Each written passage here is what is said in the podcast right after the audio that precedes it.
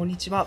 ドアラジオは本にまつわるあんなことやこんなことをブックカフェから発信するポッドキャストです。ブックカフェドアの石本です。今日もよろしくお願いします。よろしくお願いします。えブックカフェドアの近藤です。よろしくお願いします。よろしくお願いします、今日はあの急遽収録ということで二人で。初めてのね、初めてね。二人やけど大丈夫かな？岩本おれへんけど、は 本当にちょっとはい。不安が、あのちょっと不安やね。そうですね。い、どうなることか。はい頑張っていきましょう。はい、よろしくお願いします。よろしくお願いします。えー今日取り上げる一冊は「強い地元企業を作る」です。この本は 兵庫県丹波出身の著者が本当の意味で地方創生を実現するために必要なことを実際の10社のケーススタディを交えながら語った日本の地元への思いが詰まった一冊です。まあ、僕の本やないかということなんですけどね。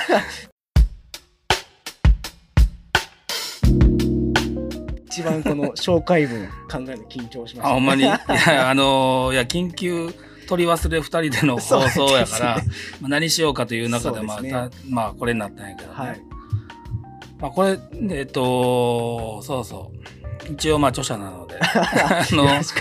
話をすると、はい。内容、まあど、どういう書きぶりをしたかでちょっと忘れてしまったんやけど、はい。あのーそもそも僕が一番最初気になったあれなんですけど、はいなんでこう本を書こうと思い立ったんですか？本はね、まあ、書きたかったっていうのも、はい。もうもちろんあるんやけど、まあ、今日多分ね、ちょっと真面目な話が多くないさ、岩本おれへんし。岩本がいつも脱線させささせるからね。そうですねだ。からまあ、真面目な話をちょっとするよ。はい。だから、あのーまあ、まあ、もちろん書きたかったっていうのもあるんやけど、本じゃないと伝わらない人がおると思ってたんですよ。うん。それは、あのーじゃあだから何かの、えっと、選挙の記事を読んだ時に、はい。この人は本を書いていれば当選したのにみたいな記事を見たことがあるんだよね。要するに、その、SNS とかブログとか、その、そういったもので、まあ、もちろん書けるし、書いておいてもいいんだろうと思うし、その方がバズるっていうのもわかるんやけど、本を書いてることによって手に取って真剣に読んでくれるというある一定の層がいると。まあ、もちろんそれは、えっと、これを、この本は誰向けに書いたかっていうと、あの、実は中小企業事業者向けっていうことではないんですよ。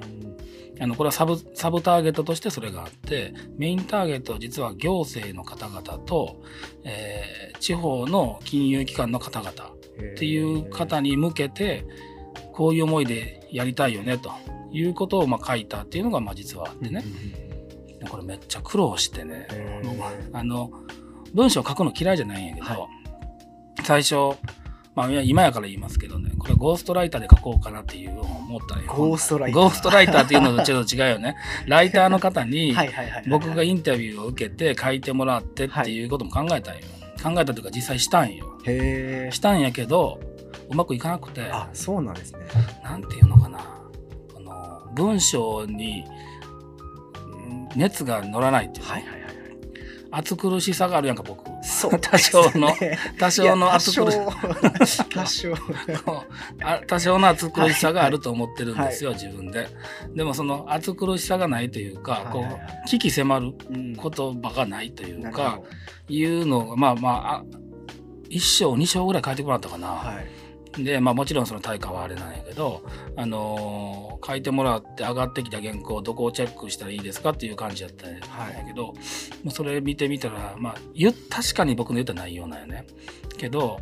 全然伝わらんやん、これじゃ。と思って、まあ、書いたこともないけど、ちょっとまあ自分で書こうと。で、まあ出版社に話をして、やっぱり自分で書こうと思いますと。って言って、2年ぐらいかかったよね。あ、そうなんですね。2年ぐらいかかったよ。だから、これ2018年5月。そうですね。だから2016年ぐらいに書き始めて。そうそうそう、そのぐらいの時から、本も書いたことなかったからね。はいはいはい。書き出して、だから、まあ、質問に答えると、さっき言った、その、行政の方々や、えー金融機関の方々と、やっぱりきっちりデザインをしながら、地元企業を強くしていきたいなっていう思いはあって、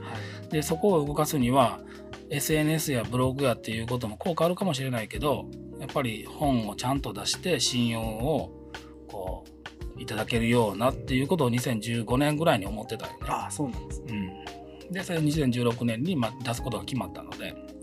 という、まあ、実はそういう流れ。でうん、でもまあまあ書いて、ね、いろんなつながりはできたので、まあ、それはそれでありがたいなっていう部分もたくさんあるし、うん、そうやね、まあ、答えるとそういうことかな。と差しデザインを立ち上げて差しデザイン立ち上げて。そうそうか、うん、あの書くのが決まったのは4年目ぐらい。書こうと思ったのは2年目か3年目ぐらいの時にもうすでに書こうと思ってた。その時から本に書かれてるようなことを考えてらっしゃる考えてたね。ずっとあのー、今もか今ねこれ読み直すでしょたまに、はい、めっちゃええこと書いてると思うね。あの そう。と思うぐらいはい。あの真剣に書いたもん、はいはい、であのめっちゃいいこと書いてるなっていうよりも自分がこれ変な感覚なんやけど、はい、自分が書いてるでしょ。で自分で自分の文章がとかいうことじゃないねその書き方を忘れてんねんね。書いてる内容を覚えてるけど、どういう書き方したかっていうのは忘れてしまってんねんね。でそのそれを読んだ時にあなるほどこういう考え方もあるんやっていうなんか自分で書いたのに 自分じゃないような見方があったりとかね、うん。まあ、そういうのであなかなかいいこと書いてんなっていう そそういうだから違った目線でっていうことよ。それめっちゃあの、あれですねレベルの高い本の楽しみ方ですね。自分で書いたのを他人の他人が書いたかのように見え 見えるね。すごいな。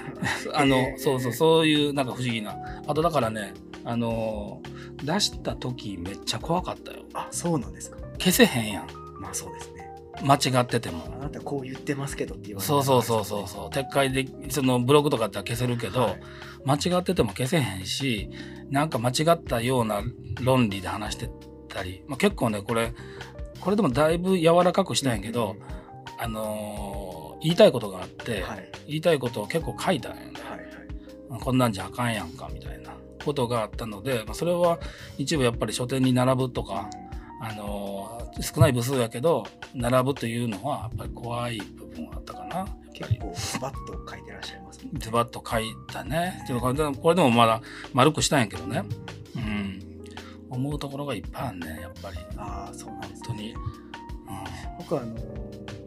D2D に入社する前にこの本を読んで。ありがとうございます。あので、そのなんかその右も左も分からなかった自分が読んでも、うん、こ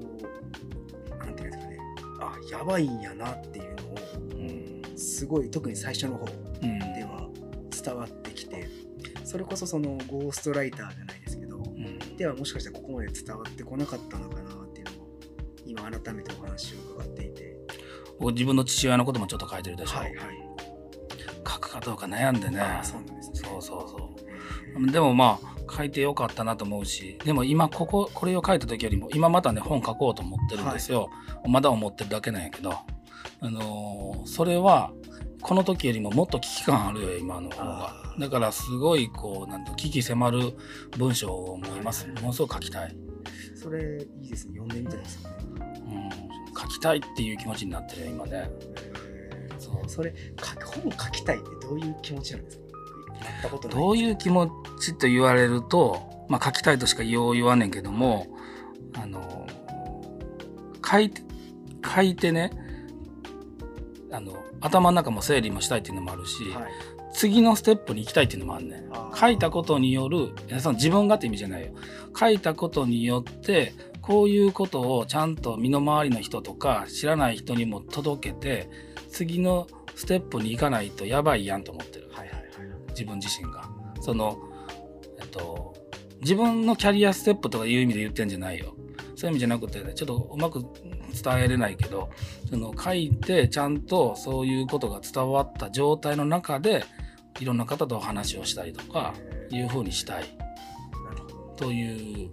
思いがあるね。うん、書いてるのは楽しい。あそう苦しいけども。うん。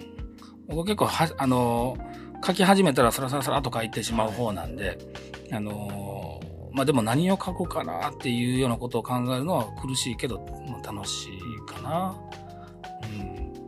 うん。まあ京都のね、あの学芸出版さんっていうところから出させていただいて、あのー、まあ大きい書店とえっとまあ、アマゾンにはもちろんあるけども、はい、もうそういったところであってまあいろんななんていうのか思ってたようにそれこそ名前は出せないけど大きい銀行で働いているコンサルタントの方とか、えっと、僕こういう地方をなんとかしたくて金融機関とか行政に入ったんですけどあの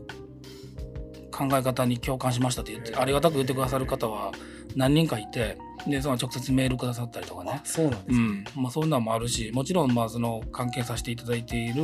まあ、行政の方とかも呼んでいただいている方もあのもちろんたくさんいて、まあ、そういう考え方なんですねっていうのを、まあ、あの伝えれたっていうことはやっぱ嬉しかったしだからだから書きたいっていう気持ちになってるのかな？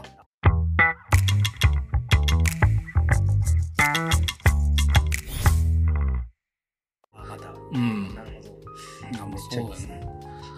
まあ、さっきもちょっと話してたけど、はい、なんていうのかな。怒りがあるのよね。はいはいはい。怒り,、うん、怒りというかね、焦りというかね、うん、やばいやんっていう、っていうのはまあ常にあるから。はいなんかそこ僕ここ最近でそのもやが少しずつ溶けてきたというかやばいやんっていうのが見えてきたというか、うん、なんか最近そういう情報が入ってくるようになったなと思ってまあまあ環境もあるやろうけど、はい、うん、海外に移住せ そうよ。環境的に見たらね。そうですね、うん、とかそういうのとかも聞こえるようになってきて、環境の変化はあると思うんですけど、ここでねそこが あのー、怒りっていうのはね、はい、別に誰かに怒ってるわけでもないし焦りっていうのも何かに焦ってるというよりは、まあ、状況的にはそうやんねっていうこあの、まあ、今からのね日本の状況ってそんなに明るいようなことって大き大きくはないよねっていう中で、まあ、オブラートに積んで言ったけど、まあ、要するに経済的にやばくなるから海外に脱出した方がいいよっていう、まあ、その論点は、まあ、いろんな人とも話をするし、あのー、だからやばいからというだけでもないね僕の中では。そのえっと全然違う話していいですか、はい、そこからちゃんと帰ってくるから。あの、ただいまとかっていう言葉あるやんか。はい、これってまあ、英語で言って I'm home なのかな？そうですね。うん、その、ただいまとか、ただいまに続く言葉ってただいま帰りましたでしょ、はい、まあ、ちなみに僕の地方のね自分の地元の丹波ではねあのただいまとは言わなくて帰りましたって言うねんけど。帰りました。帰りましたって言うね家に着くでしょ？母親とかまあ、父親いないけどその時ねそのじその時間ね母親がいて帰りましたって言うねんででその帰りましたっていうのは要するに一般的に言うただいまなわけないけどそれは母親だけに言うわけじゃないのよ。それがね僕あの兵庫県丹波市春日町ゆずっていう地域で生まれたのでね、はい、そしたらねそのゆずっていうのは一つの集落だ、ね、はいで、そこの集落は、ここの角を曲がればその集落に入るっていう暗黙の、あの、認知があるわけだよね。まあもちろんここまでっていうのは決まってんねんけど、そしたらそこの角曲がってから会う住民の人とか集落の人にはみんな帰りましたっていうので、だから、なんでそんな話したかと言ったら その、やっぱり、いろんな本を読んでいた時に、その、日本人の貴族意識みたいなね、まここに帰りましたと。まあ、だから行ってきて帰ってきてるというそこのあの土着の愛着の精神というかね、ま、そういったものがやっぱり日本人の中にあのアイデンティティとして、ま、詰まっているというか、まあ、それがあるんだろうと思ってるからだから損得感情だけであの海外にその移住するとか、まあ、そういったような問題でもないと思ってるんでもちろんそんなことみんな思ってないと思うけども、だからそういう意味でこう田舎が当時は嫌いだったけどあの、まあ、もちろん今は好きなんよね。でその好きな田舎だったり好きな日本がこうやばくなるということに対してみんなが気づいていないということに対しての焦りだったりみんなが今まで通り過ごそうとしている自分たちの権利ばかり権利というかねあの既得権益ばかりを守ろうとしているということに対しての怒りっていうのがあるということなんや。ちゃんとも戻帰ってきたでしょ？帰ってきました。帰りました。帰って帰りました。でしょだからその不思議なんや。その時にね、やっぱり今だからここのだから今ここ仁川やけど、はい。仁川に入ってきたら挨拶するかってせえへんやんか。そうですね。まあ、もちろん例えばこの辺りのね知ってる人が「こんにちは」って言うけど まあ言うたら「こんにちは」やんか。帰りましたなのよ、え今でも、うん、あの、丹波に帰られた時って、うんうん。帰りましたって言うんですか？帰りましたとは大人になると言わないけどでもあの車ですれ違う時とかはもちろん会釈するしあのまあむ向こう軽トラ乗ってるよね、はいでまあおじさん知ってるおじさん知らないおじさんもおばさんもまあ、こんにちはっていうようなか、こんにちはなのかな、その時は。あの、顔を知って言うし、で必ず、まあ、歩いてたりとかすると、まあ、話はするよね。うん。あの、そうそうそう。それはします。だからなんていうのかな、そのコミュニティがね、広いんよね。うん。その、今昔のコミュニティやから、その、僕の田舎の、その、ゆずという集落のコミュニテはい。ィの一員やっていう自負はある。はあ。うん。なんかそのあれですね、うん。あのさっきおっしゃってた損得感情だけじゃないっていうところは、あの僕も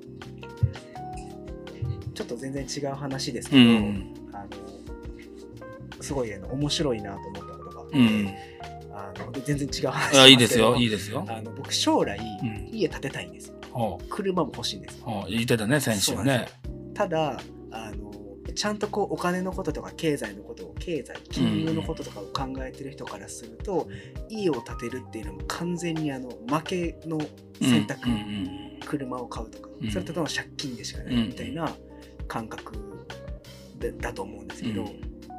僕もそれをあなるほどそう論理的に考えたら確かにそうやなと思って、そうだね。この家を建てたいっていうのはもしかしたら間違えてるんかなとかって思ったことが1ヶ月2ヶ月前ぐらいにあって、うんそれ近藤さんに確かね車の中でお言ってたか言ってたかな？で近藤さんが何とおっしゃったかというと人生のどこにロマンを置くかやねんっていうああ、すごいこと言うね、近藤いさや近藤さん。そんなこと言ったかんな？な。るほどなそうんのいやその家に帰るとか帰りましたとかっていうのも同じだと思うんですけど別にねあの気持ちの持ちようじゃないですか言ってしまって、まあね。で家を買うのもうん。論理的に考えたら多分買わない方がうん。安全なんでしょうけど、いやそういうことじゃなくてうん。あの家を建てたという気持ちだったりうん。こうどこかにこう安心して帰られる場所をうん。持つっていうところにあ自分はそこにロマンを置きたいなっていうふうにそんなこと言ったかな？言ったんやろ思うな、でも。今思い出して まあ、ロマンっていう言い方をしたかどうかは覚えてないけど、はいそういうこと言ったのは覚えてるよ。なんかうんそういう不思議な感覚じゃないですけど言葉にうまくできない損得感情を超えたいやそれはだからね、メリット、デメリットだけで動いてないのよね。あのーあえてやるっていうことがあるやん。そねそんなことは分かってると。いや、ホリエモンそんなこと言ってもらわんでも分かってると。いや、分かったと。分かったけども、あえてやるっていうことに愛着があり、愛情が出てくるわけやんか。そうですねすべて、あのすべて経済合理性だけでは動けないし、メリット、デメリットだけではあかんと思ってても、それするとかいうことももちろんあるしね。まあ、それがやっぱりその時の感覚でロマンって言ったのかもしれないけど、そんなことを言いながら運転してたんやね。そう僕ね恥ずかしいなそうなんやね。うんでもすごいあの時すごい響きました暑苦しいな。ほんまにそんなことばっかり言ってんねんな。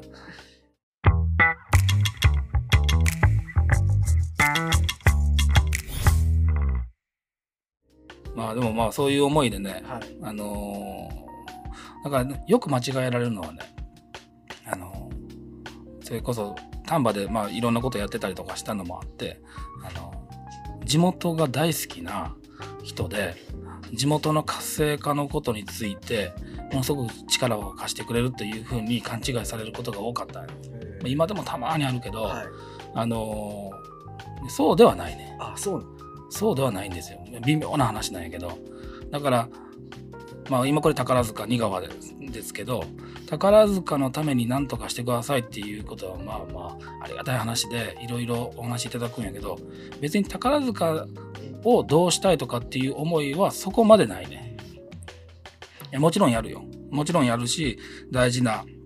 会社や従業員や、まあ、あの働いてくれてるので、もちろんそこはやるんやけど、宝塚だけが良くなったらいいのとか丹波だけが良くなったらいいのっていうそのなんかこの間のゼロサムゲームではないけど、はい、じゃあどこかから人が来て じゃあどこかはいなくなってしまうわけでそういうことがしたいんじゃないと。全体をやりたいっていうようなことを思ってるんやけどでもそこはよくねあのそれこそイベントをやったりとかっていうのが過去にあってね、まあ、そういう中ではよく言われるよね。こういうイベントやりたいんですけどあの手伝ってくださいとか、えー、今でもそういう話いや今はだいぶなくなったかな、うん、だいぶなくなったと思うけど過去は多かったよね、うん、その本の冒頭に、書いてらっしゃるイベントを計画したのがきっかけになったっていうことを書いてたと思うんですけど、うん、そのイベントってどんなえっとね、それはあの今もホームページというかウェブ残ってるかもしれないけどあの、まあ、丹波で歌とピクニックというね、イベントをやったんですよ。まあ、その時の、まあ、実行委員の人たちとは今でも仲良しなんやけど、まあ、何がきっかけかって言ったらねまたちょっと真面目な話になるけどね、はい、その僕は地方の出身で、まあ、それで当時インテリアデザインを従業員として働かせていただいてたんね。でまああのすごく小さい会社で、まあ、僕の中の、まあ、担当というかリーダーだったんであのインテリアに対していろいろデザインしてたよね。であの片方であの知り合いというかあの憧れているデザイナーがいて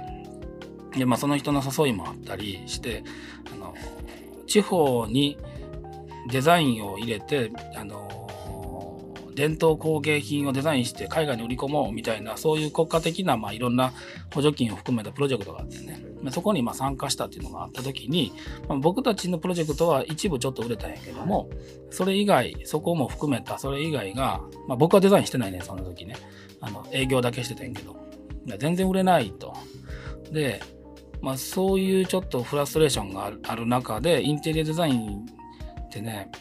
今は違うかもしれないけど当時はやっぱりすごく狭い世界でその室内とか、まあ、室外もあるけどあのをデザインしていればあのどういう新しいデザインをするんだみたいな感じだったんやけどそのデザインっていう言葉がね別にすごく狭かったよね。それにすごく違和感を感じてて、まあ、そういう2つの違和感からなんとかならんもんかなと。でもう今でも覚えてるけど、まあ、2009年だったかな2009年ぐらいの、あのー、年末ぐらいにそういう話話というか、まあ、思いになって、まあ、そこからまあ2010年に入ってこれじゃあかんと。で友達と飲んでる時にね地元の友達と飲んでる時にもう俺がまあその時僕あんまり俺と言わないんやけど 地元の友達の時は俺って言ってたんやろね。で俺俺が地方をデザインすんねんとこうそういうお酒の勢いを借りて言ってしまったんだね。で言ってしまったのを引っ込めるわけにはいかないから、まあ、そこからまああの地方が豊かになるため僕が思っている豊かさをが確認できるようにするにはどうしたらいいんだっていうノートをつけ始めた。でそのノートをこうつけ始めたところからやっぱりあの一つ導いた地方と都市部が健全な関係でつながり続けるっていうのが大事やなと思ったんでそこからまあちょっとだいぶはしょるけど長くなるからはしょるけどあの丹波例えばあの、まあ、要するに、ね、丹波当時のね丹波の人はね、まあ、僕も含めて自信がなかったよね。何もないって言われてたからで自信がないところをどういうふうにデザインすれば誇りが持てるだろうということを考えた時にやっぱりちゃんと評価されることやというふうに思ってだからじゃあ誰から評価されるのってなったら地元の人からも評価されたいけど自分たちが憧れ当時憧れているような人たちから、あのー、ちゃんと評価されるべきだと。具体的に言ったら丹波ってめっちゃいいとこやんと私も住みたい僕も住みたいと言われるような形を取ればいいよねと、まあ、当時思って、まあ、それにはあの、まあ、今はやったらそういう方法を取らないかもしれないけど、まあ、イベントをすべきかなと。で何もないということ自体を楽しむにはどうしたらいいだろうということでまあ、山の中だったり、まあ、今やいろいろあるけどね山だったり川だったり田んぼだったり、まあ、そういったところで、ま、文化的なことを楽しんでそのシチュエーション自体があの良かったねと、まあ、これなんで良かったかって言ったらこういう自然があるから要するに何にもないということが、まあ、資源に変わる瞬間みたいなことをデザインできないかなっていうのを考えてやったのが、まあ、そのイベントやったの。まあすごいラジオにしてはものすごい真面目な話だよね。ねだからまあそういうような あの思いの中でイベントをやり、まあイベント自体はあのまあ吸ったもんでありながらねあの本当にもうやめてしまいたいどころじゃなくてもういなくなりたいっていうぐらいまで追い詰められたけどもあのなんとかできたよね。できたんやけどあのやっぱりね黒字にはなるけどお金にはならない、ね。ということは、まあ、お金のためにお前やってたんかみたいな話やけどそうじゃなくて別にそんなんは当時良かったんやけど、はい、要するに続けられないということね。でも石本も例えばそういうことしたらさ、はい、あれよもうあなた関係ないでしょっていう人からめちゃくちゃ言われるよ。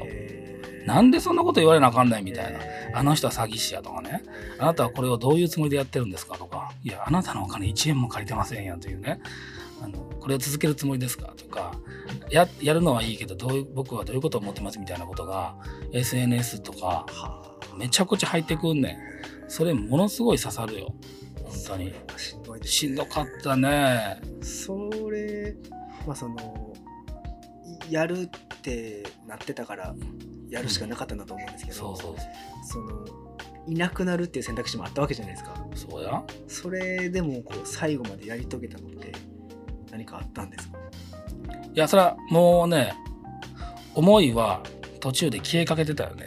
あそのやりたいやりたいっていう思いはもう途中で消えかけてなんとか終わってほしい。あなるほど。もうそこ逆にねそこの方のパーセンテージが多かった、うん、あの本当にえっとまあ何百たかたかだかでやけど何百万ということが大借金僕からしたらね大きな借金になるかもしれない、まあ、それどころじゃなくてあの巻きこ僕丹波にその当時ね友達一人一人いたけどつながってる友達一人いたけど、はい、過去の同級生なんて全くつながってないし、はい、まあ、1人しかいない状況の中でパソコン一つ持ってパワーポイントで僕どういうこと考えてるっていうことをめちゃくちゃ走り回って仕事も休んでやってたからその、まあ、新聞社に行ったりとか高校に行ったりとか教育委員会行ったりとかでまあそこいろんなところでまあ巻き込まないとと思ってた。あと走った結果うまくいかないっていうのは見えた。1ヶ月前に。1年 ,1 年かけてやろうとしてたことが11ヶ月過ぎてなんとかできるかなと思ってたら、まあ、詳細はちょっとあの相手がいるから言えないけど1ヶ月前にできないってなった。開催1ヶ月前、開催1ヶ月前にできないってなった、はい、でもうこれで借金は確定やしであのー、もうできないわけよ。で巻き込んでいる人いっぱいいるわけよ。でもう頭下げて回るんやけどその時に観光協会にねちょっともうできなくなりましたという話をしに行ってで、いや、ちょっと開催するのやめたいと思ってると。もうその時やめたいオーラも満開が、その時にはもうすでにね、あの人は詐欺師やとかね、まあさっきのやつ言われまくってんね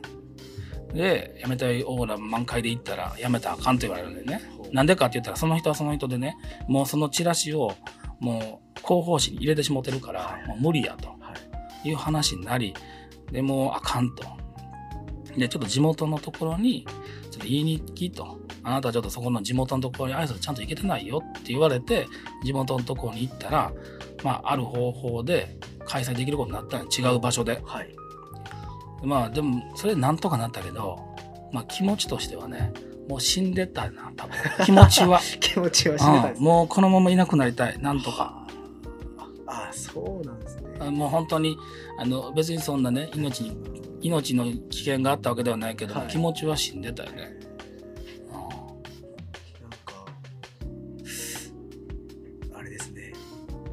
僕の今何を想像しながら聞いてたかというと、あの手塚治虫なんですよ。先週の？そうです。先先週ですかね。先々週かはい、あのなんかあれもすごい苦しい中で、普通によ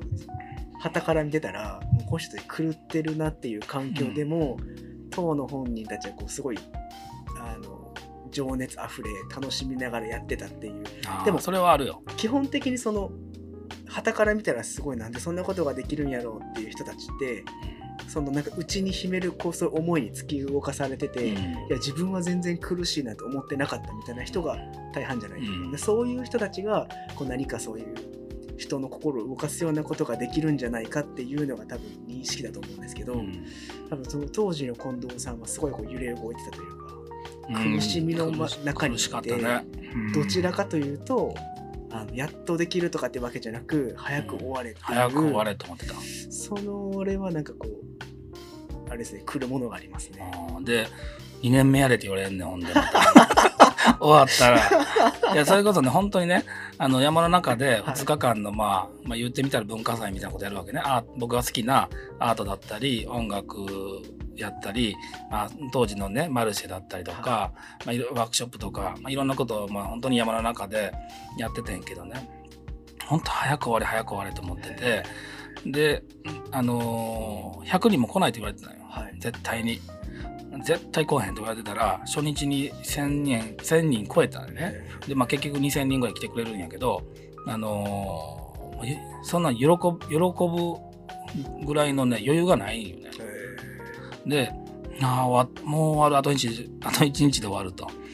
で、思っ思ったらもう1年やれよって誰かに言われ、やけどね、まあもう1年やったけどね。あやったんですね。やったよあそうなんですね。うん、やった。苦しかった。苦しかったけど、まあ1年目よりはまだ楽やったかな。でも泣けたね、やっぱり。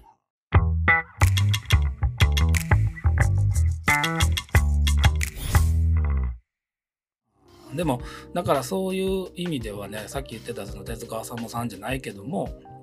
あの、その当時一緒にやっていた、まあ、僕の今や親友のね、親友って言ってもまあ50代と60代やけど、のおじさん2人は、あの今でも飲むしね、はい。あのもう、まあ、今でこそそんなにあれやけど、その当時は一緒に草むらで寝たりとかね、あの、もう本当におじ、おじさんばっかりやで草むらで酒飲んで寝てるという、あの、のがあったりとかね、楽しかったけどね。だからまあ、あ、そう、それでね、それで突き動かされて、結局起業に至るわけよ。あそその後なんですね。その後なんよその、サラリーマンしながらそれやってたからね。サラリーサラリーマンしながらやってて。はだからサラリーマンしながら、だからさっきのね、インテリアの会社に、あのー迷惑かけながらね、土日、土日というか日曜日、一週に1日しか休みなかったから。で、その時に、えっと、休みというか、の時にやってたんやけど、まあ、到底1日でできひんようになってくるんだよね。で、まあ、当時の社長にあお話しさせていただいて、まあ、歩合でいいから、会社行かなくていいですかっていう、まあ、10年前よね。はい。だから今やったらテレワークとかあるけど、そうですね。うん、10年前に言ったわけよ。でまあ、なんとか、あええよと。へーまあ、部合、その代わり部合やぞという話で。で、まあ、なんとかやりながらやったけど、だから要するにサラリーマンやってね。で、そこで、まあ、もう苦しい思いでやって、終わるやんか。で、起業すんねんね。はい。思いがあって起業するわけよ。そしたらね、苦しいのがないとね、なんか物足らへんよなって。ほんまに。苦しいのがないとね、成長してへんような気分になってなるほど。だから、あえて苦しい方、苦しい方を選ぼうと思ってやってたね。共感できますね。それは石本のその、もともとの変態性によるもんやけど、だからな成長してへんような気がしてて。だから、あのーそうそうそう、そういうことをね、苦しい、こういう、こういう、あえてこういうことやろうみたいなことはやってたし、まあ今もそういう心境なんやけどね。うん、そうなんですよ。すごい、じゃあ、近藤さんの中では大切な経験だったんですね。ものすごい大切うんですけどへーうん。もの、まあ、それがなかったら、多分今の思いにはなってない。から、だからすごい大切な経験なんやけど、だから、だからちょっと暑苦しいんかもしれないよね。だから、なんていうのかな。あのー一緒にお仕事させていただはいくクライアントというか、あの経営者にも結構暑苦しいこと言ってしまうわけよ。よく泣かせますね。泣かせるというか、まあ、泣かしてしまうよね。高圧的になっていうわけではなくね、あの感化してそうよ。べ全泣然いてしまうっていうね。そうよっていうのもあれやけど、あ全然怖い感じではないんよ。はいでも、あのな泣かれる方多いねね本当に、週1回ぐらいのペースでうん、とそうそうそうコロナの前はねそんなんやったねだからあれやだからね詰まってんねんでみんな。そうですね。思いが。そね。それを一緒に話を聞かせていただいて分かってもらえたっていうことがやっぱり大きいんだろうと思うけどもやっぱりみんな苦しいんだと思うよ。うん、それはまあ経営者だけじゃないけどね。まあそうちょっとは本本はあれやけどもあれだよね。あのみんな苦しんでいるけど特効薬があるわけじゃないけどさ、真剣に考えてると思うけどちょっと見方を変えたらものすごく良くなったりっていうのはあるからね実際。まあそういうあのー熱い仲間みたいなのが欲しいと思ってるんでね。別にそのお金まあもちろん経営者やからお金に対しては追求するけどもお金のためにやっていないって言ったらなんかものすごいねあれっぽいやろ。まあ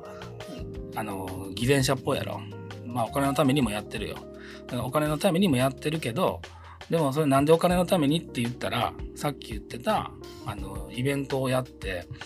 あの続かなかったっていうことはやっぱりお金が入らなかったってことだから、まあ、そのことについてはやっぱお金ちゃんと見ないといけないよねと。であとはやっぱりベースにあるのはさっき言ってたようなこう苦しさだったり怒りだったり焦りだったりっていうのはあるっていう感じやね。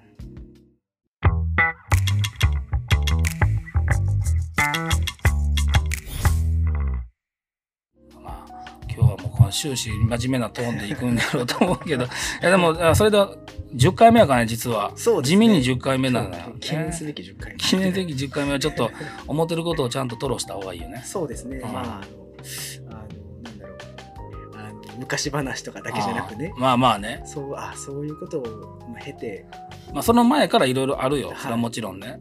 あのーあるけどもそれが一番大きいきっかけかな。もしうん今今のこの環境で、うん、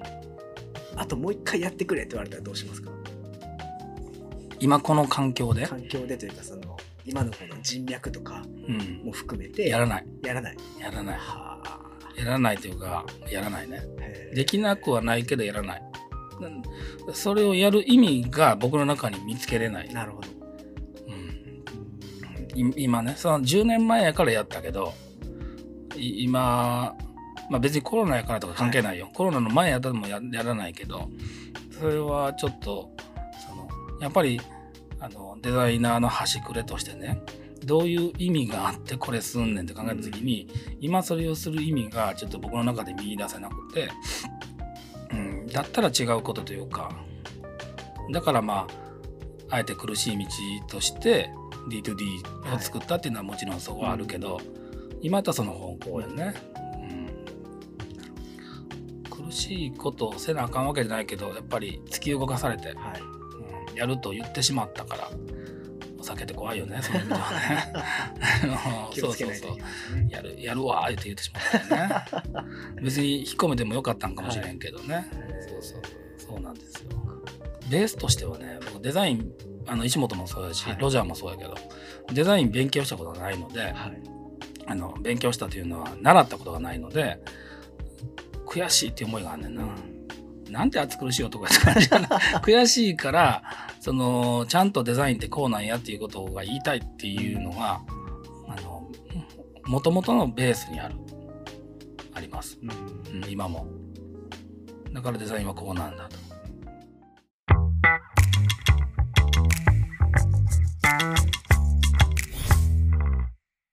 石本これあのあれやんね。読んで、はい。どこが一番まああんまりセールスになったら気持ち悪いからあれやけど、どこが一番こう面白かったというか興味を持ったとこ？えーっとこれ読んでって加速していったのはやっぱりその後半のケーススタディのところでうん。いろんな人のこうドラマがあってドラマあるなこれ。で一筋縄じゃやっぱどれもいかなくて。うん。ただなんかそこでこう見えてきたあこれがやりたいみたいなところをうん。あの差しデザインうん。クライアントの方でちゃんとこう育て見つけて育ててうん。でこれがこうあのう嘘じゃないなと思うんですよね。うん、嘘じゃないからね実際。はい。でもまああのーあんまり美しいストーリーとして言うのがあれやから、はいあの今でもここに書いてる方々とつながってお仕事もさせてもらってるけど今でも苦しんでるよ。そうですね。うん。あの道は見つけながらも今でも苦しんではいる。ろんなやっぱ課題とか問題が。ね、うん、ついこの間もお話ししてたし、あのー今でも苦しんでやってはるけど、うん。そうそうじゃないってその僕そのデザインやりたいなと思って、まあ、うん。デザインがどういうものなのかっていうのを僕はまだまだ青2歳なの今でもあれですけどあの当時そのいろんなデザイン会社の情報を見ていた時うに、ん。あの何かこう表面的に感じたところがすごい多かって、うん。あデザインってあやっぱこう表面の話なのかなと思いながらでも自分がやりたいのってそういうことじゃないよなっていうことを考えてた時に読んだんですよ。ありがとうございます。でそれでああのすごいこう気持ちが伝わってくるというか本当にさっきも言った嘘じゃないっていうのが、まあリアルな人間ドラマ書いてるからね。それが印象に残ってたのは今でも覚えてますね。あの今ね読んでいるその富山さんのさ、はい本のあのコーポレートトランスフォーメーショはいンの話であのやっぱりねなんていうのかなあのあかんなと自分で思うねんけどそういうこと思ってたと思いながら読んでんねんな。そ それはあかんなと思う思いながら言ってるよ。はい。で思ってたわと思っててそれはどういうことかって言ったらその一回会社をねまあ大きな会社やけどあれをね溶かしてでもう一回なぜそのことをやらないといけないのか10年後何が残ってるのかとかっていうことを考えないといけないっていうのがあるやんか。それってやっぱり大事だなと思ってて、まあ、そういったことをやらなあかんなと思って今お仕事させてもらってるんだよね。だからあの思ってたと思いながら読んでいやでもそういうふうにね共感その共感していただける方もあるし僕も共感する本たくさんあって、まあ読書読書するの僕遅かったからね。うん。なんかそうですねそのやっぱり僕のバックボーンには多分これからもだと思うんですけど、どうしてもこう利他の精神というか、うん。あの多少こう自分がどうこうなってもこう誰かの幸せを喜びたいなみたいな気持ちはずっとあり続けると思うんですけど、石本はもう本当に真面目やから。さ はい、ただそれはあの前職のスターバックスで10年働いた経験が絶対あるとそういう人たちの集まりなんで、うん。あそこは。なのでなんかその思いがこの本からは感じ取れたというかなんかこう人間味があるなっていうのは他のところから感じなかった部分ではありましたね。僕はどどちらかというとねそこまでこう後期に後期に思ってデザインしてるわけじゃないよ。もちろん。でも突き詰めて突き詰めて突き詰めて聞いたらそういうことやんか。そうですね。まあだからそそこの人間臭さみたいなところがやっぱり好き好きなんよね、でだから社会貢献しないといけないよとかっていうことを別に説いてるわけでもないしけどあのその、うん、人間臭さみたいなことをちゃんと分かってもらおうと思ったらこういう風な方法があるよねっていうことを、まあ、やっぱり一緒に考えたいっていうかな。そういうようなことが多いしそのことに共感していただく方も、まあ、ちらほら出てきているので、まあ、そういうデザイン。あとはそうそう独立した時はねもうこれがデザインじゃなくてもいいやと思ってた。は今もまあ半ば思ってるけどデザインっていうのがあの近藤さんがやってるのはデザインじゃなくて別のもんなんやと言われてもいいから地方のためにはこれが必要なんやと信じてたよね。だからあのだからデザインっていう言葉をこのサシデザインっていう会社の中から抜か抜かなかったというかね。途中で 5, 5周年ぐらいの時にあのサシデザインの名前変えようと思ったよね。もうデザインじゃなくてもいいと思ってたから。だからサシにするか何か分からへんけどもあのしようと思ってたんよ。けどあえてここでデザインっていう言葉を抜かずに僕たちの求めてるデザインっていうのはこういうことなんやっていうことを表明しようと思って抜かなかった。の、だからな 要するに何のアクションも起こしてないから、はい抜くあの解明したというアクションを起こしてないから何も言ってないけどでもそういう思いというか地方地方と一緒に歩むということはやっぱりそのいわゆる表面上のデザインを求めてる人ってまだまだ少ないしあのそれを評価できる人もいないしそれを操れる人もあの操って自分の商売に結びつけるという人もなかなか少ない中で別にそこそこだけが問題じゃないと。いかにその人の人間臭さみたいな人間らしさみたいなことをサポートすることをあの目的とするかみたいなことをデザインとしたいと思ってたから、あのだから差しデザインのデザインっていう言葉を抜かなかったりあの本のいやこれ会議であってんね。著者の名前を近藤清人っていう名前だけにするかどうしますかと言われていやあえて株式会社差しデザイン代表と入れてくれと。いう話をしたりしてました。あんまりこうデザインの作り方みたいなの書いてないでしょ？この本。そうですね。うん、あんまりというかほぼほとんど書いてない。うん、コンサルタントが書いたみたいな本やろ？そうですね、うん、だからあえて差しデザインと入れてくださいと、うん、いう思いはありましたね。うん、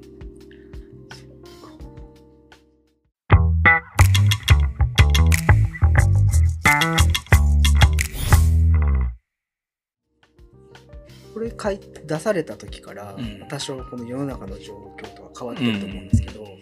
こう今あえて読んでほしい人とかって言いますか？そうどういう人たちに読んでほしいうん。あ今あえあえて読んでほしい人。そうですね。うん。学生さんかな。やっぱり。うん。あのー、学生さんに読んでほしいね。というのはちょっと難しいかもしれないけど、ね、難しいかな。僕の後輩は 僕には早かったですって言ってました。あそっか。言うて、うん、いや、うん、なんで学生さんに読んでほしいんだろう。あんまり考えたことなかったけど。でも学生さんに読んでほしいと思うのはポンと出てきたね、うん、なんでなんやろ。うん。あのやっぱりこのね僕初めに書いてたかな。えっと書いてなか書いてないかもしれないけど、はい、僕田舎がものすごい嫌いやったよね。ああ触れてますね。触れてる、はい、触れていてものすごい嫌いやって本当や大嫌いだった。田舎を出て進学って書いてるね、はい、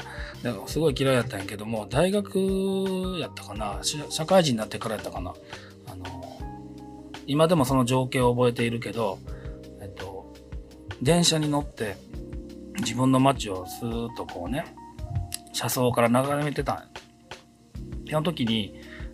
まあ、その当時もまだ嫌いなんやけど嫌いながらもこれはすごくビジネスというか、あの、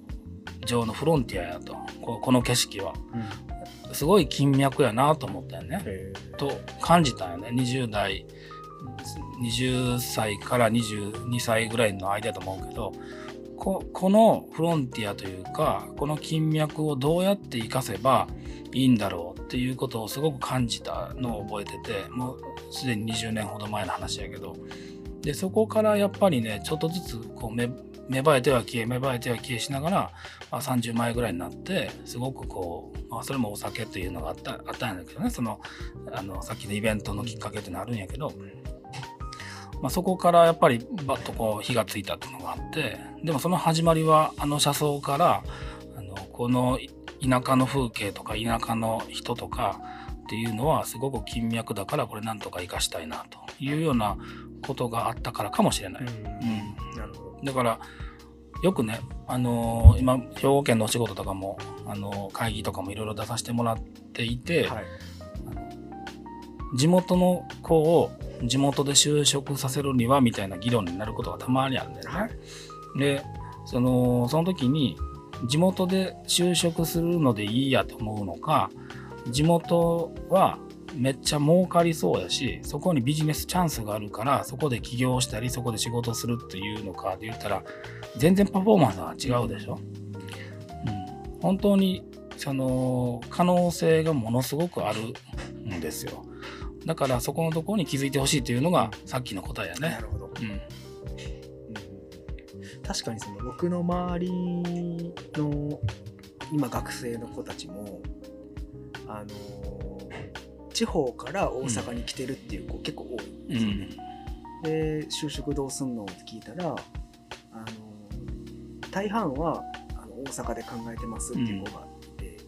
うん、でその地元の方とかで考えへんのって聞いたらいややっぱこう大阪好きなんでとかうん。大阪の方が仕事いっぱいあるんでとか大阪の方が面白そうな仕事できそうなんで、うん。みたいな子結構多くてあのこの前イノベーションアクセルで受けたセミナーの中でおっしゃってたのが、あのチャンスとアイディアって結びついてるって話をされていて、なんかそこにこうチャンスを見出せばアイディアが生まれるし、うん。こうアイディアが生まれるっていうのはチャンスがたくさんあるっていうのに気づいてるからっていうことをおっしゃってて、要するにアンテナ張ってるかどうかそうですね。なんかそれが、あのー今のその若い世代の人たち、うん。まあ多分僕も含めてだと思うんですけど、そういう目線でこう自分が育ってきたところであったり、まあ、今いる環境とかでもいいと思うんですけどを見るようになればなんか変わるような気は変わる。しますよね。あの違うような話に聞こえるかもしれないけど、はいアイデアを出す時の方法論としてね、はいまあ、どなたかが言ってたけど今日は黄色いものだけ見るっていう方法とか今日は赤いものだけ見るっていう方法論があるねんね。どういうことかといったら普段見慣れているものが違って見えていて例えばこの場で言ったらあの黄色いオレンあの黄色い、えージュースがあるよねとか普段だったら目にもついてないかもしれないけど黄色い本があるよねとか、まあ、そういったところからアイデアが出てくるっていうのがあるねんね。まあ、それは方法論としてあるんやけどああのそういうのをこう一般化して言うと単なる田舎として見てるんじゃなくてここにはものすごく眠っているリソースがあるというふうに捉えてみると、じゃあこれが活かせるかもしれないっていうことなんやと思うけども、まあまさしくそれで僕はあの地元が好きやからって言って I ターン U ターンえー I ターンは違うのか U ターン J ターンかみたいなことをあのしてやるのはものすごく大事だと思うけどもそのだからマネタイズできない、うんうん、だから地元が好きだっていう思いの方が先行してしまって、ね。まあ当時のあの僕がイベントをしたのと同じ状況やけどだからマネタイズできない。で飯の精神とかおもてなしの精神で自分がなんとかそこで踏ん張ればなんとかなるという思いかもしれないけどそれはそれで尊いけどそうじゃなくてここにはビジネスのチャンスがあるからそこの地方を選んでるんだと考えないとマネタイズできないし要するに持続ができない、まあ、当時僕は本当にあのーね詐欺やへったくれや言われながらやね。っていうのも一部合ってるかもしれないよね、うん。その思いだけでやっていたしその続けれるのかみたいな。そんななんで前に言われなあかんねんと腹の中では思ってたけどまあそんな傷つけるようなこと言ったら本当あかんから言わない方がいいけども、まあ、あの一周回って考えるとやっぱりちゃんとマネタイズをし持続可能であるっていうことが大事やなというのは改めて思うよね。そうですね、うん。思いも絶対大事だと思いますけど、うん。それだけが先行するとあの持続化は難しいですうん、あえあえてちゃんとお金をいただくということはしなあかんなという感じかな。そうですね。うんまあ、でも僕はまだまだまだね本当にやれてないことしかないというかあの自分の登りたい山の5合目までもまだ行っていないから今あのそれこそこう自分が変わらな感じきやと思うんだよね。やっぱりどうしてもおじさんになってくると周りが動いてくれたらとか周りが変わってくれたらと思うけど僕が変わらなあかん時期は今なんやというのを痛烈に感じてて、だからあのちょっと今からチャレンジしたいなといろいろ思ってるんやけど、まあ、そのことを含めて、まあ、次の本には書きたいなという、まあ、出せるかどうかはまだわからないけどね、そうですねうん、と思ってますよ。今日はあの 僕はすごい真面目な話してしもたな。次週はちょっとどうなるっとねことか次週漫画とかにした方がいいかもしれないですね。真面目なことも考えてるんですそうですね、はい、真面目なことの方をそうですねたくさん考えてる。はい、はい。うん、やっぱちょっと山本さんがいないとね。いや岩本が引っ張んねん。そうですね。ほんまに同世代のね、話を。掘り出しますもんね。そうやね。それどういうことですか？あれ、あれね、分かってすあのパスしてね。そうですね分かって分かってパスしてね。脱線させようとしうんますよねさせよう、させようとしてる。でもまあ今日は岩本夫妻やかそうですたまにはねら。たまには、だから10週、うん10回目やからね。10回に1回ぐらいはねそうだね。こういう真面目な話。真面目な回があって急にリスナー減ったりして、これ。誰も聞いてくれないいや逆にあの泣きましたっていう方から Facebook メッセージが来るかもしれないですけどねあーどうやろうそんなええもんちゃうわ、このラジオそんなにクオリティ高くない。特 考えないとね。そうですね。はい。頑張っていきたいと思います。はい、どうも、すみません。はい、あの、何の脈絡もない話をしてしまいました。はい。あの20回目指して頑張りましょう。はい、頑張ります。はい。はい、どうもありがとうございました。